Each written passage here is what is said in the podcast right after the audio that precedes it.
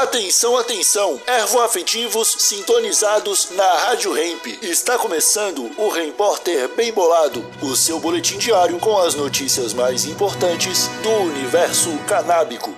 Agora com a palavra, Marcelo Nhoque. Time de futebol patrocinado por empresa de cannabis. Oi, como vocês estão? Espero que muito bem.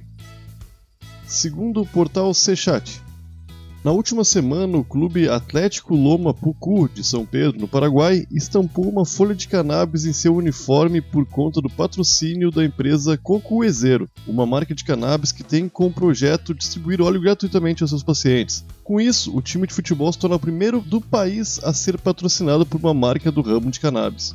De acordo com o vice-presidente do clube, Aureliano Aguilera, o objetivo é difundir o uso da planta, ensinar que a planta da maconha não é uma planta venenosa. Eles criminalizam e não é assim. A ideia é que seu uso medicinal e artesanal seja conhecido.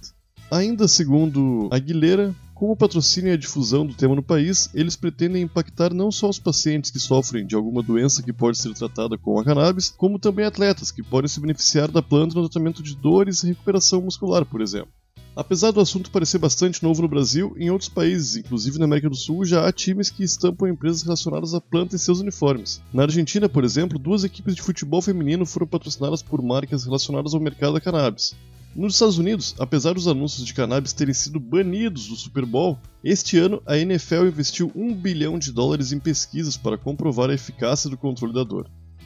Esse foi o seu Repórter Bem Bolado, um oferecimento Bem Bolado Brasil, a sua marca de utensílios canábicos. Use sempre filtro Bem Bolado e siga o Instagram, arroba Bem Bolado Brasil. Até amanhã.